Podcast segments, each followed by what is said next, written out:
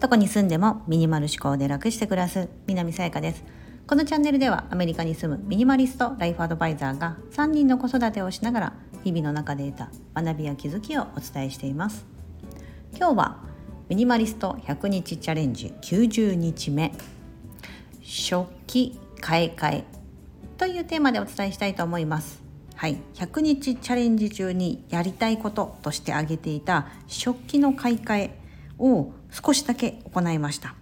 で以前ですねあのリスナーの皆さんにも含めてですねインスタグラムの方でも含めてどんな食器がおすすめですかと。あの私食食というか食器に関してはものすごく無頓着でまあなんか白いプレーンなシンプルなお皿であれば何でもいいやぐらいな感じだったんですね、うん、あんまりこだわりもなく、まあ、なんとなく白っぽいお皿ばっかりでこうあんまり柄の入ってない色がないもの。というので何枚か揃えていたりとか、まあ、そうじゃない色のやつもありますけどで自分で食器を買った記憶がもうなんか就職する時に1人暮らしする時にニトリでなんか1人暮らしセットみたいな食器となんかスプーンとかのセットを買ったことだったりとかあとはまあ、お箸とかはね結構ほら消耗品じゃないですか。結構ダメになったりねするので食器でそういうカトラリーはまあたまにあの買い替えたりなくしたりとかするのそういうので買ってましたけどお皿とかは本当なんかそういう就職の時とか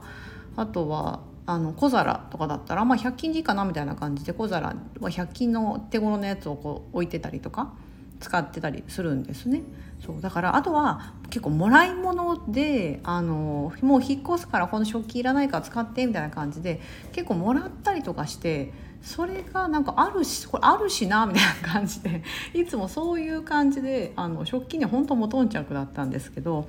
まあ、なんかこういろいろこう物をすごく減らしてきて食器の数もめちゃめちゃ減らしたんです。だそうなるとあせっかくこう数少ないというか毎日のように使う食器だからなんかちょっといいものだったりとかなんかお料理が映えるとかなんか使っていて気持ちいいとか、うん、そういうのがいいなと思って、まあ、皆さんにお聞きしたところ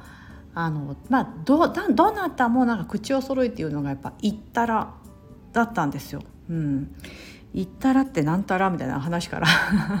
名前だけは聞いたことがありましたし訪問サービスをまだしてた時にですね片付けの訪問サービスしてた時もすごくお料理なあの好きなクライアントさんがいた時にすごい行ったらのお皿を大事に箱に入ったまま入れてて「箱をなくしますか?」って言っても「その箱もねなんか大事だから置いとく」みたいな感じだったんであやっぱ行ったらっていいものなのかなっていうそういうイメージはあったんですけど。うん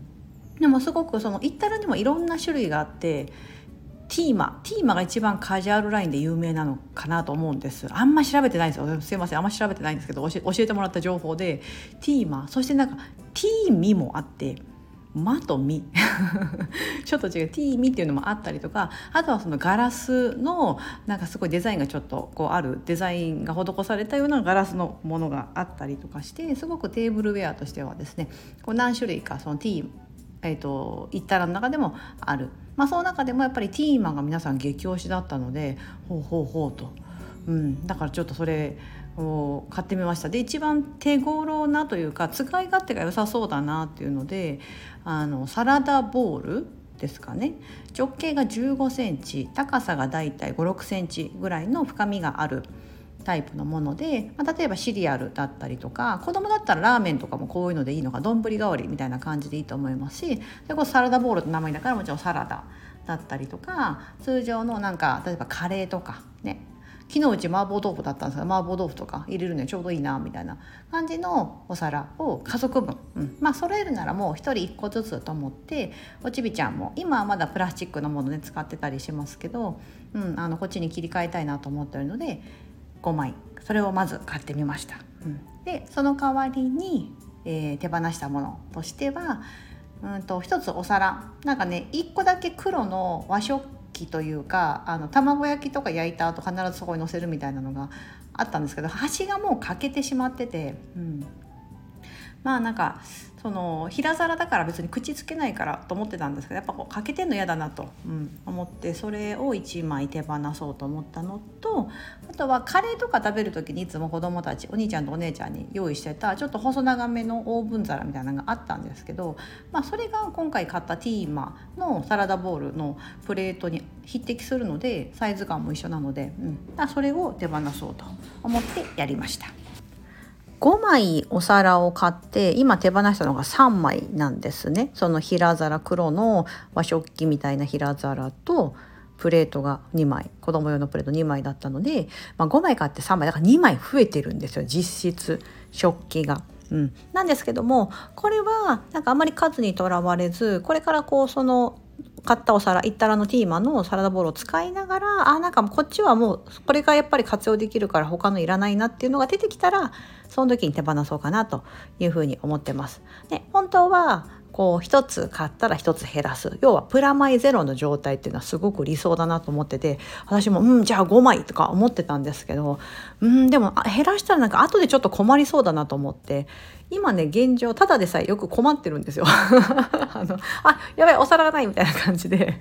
食洗機に入れててボーンって回っててその時なんか子供たちがなんか食べるとかなんかなった時とかにあしまった今洗っちゃってるみたいな感じで、まあ、違うお皿で代用はするんですけどもなんとなくそのね、あの使いたかったお皿がないみたいないうような状態が、まあ、ただただ発生してるのでうんなんかちょっとねあの結構万能な何にでも使えるみたいなそしてかつデザインがよくってみたいな、うん、飽きのこないシンプルなデザインっていうようなお皿を、まあ、多分それがねいったらのティーマのこのシリーズが結構いいかなとやっぱ思って私もこういろいろ見ててで実際その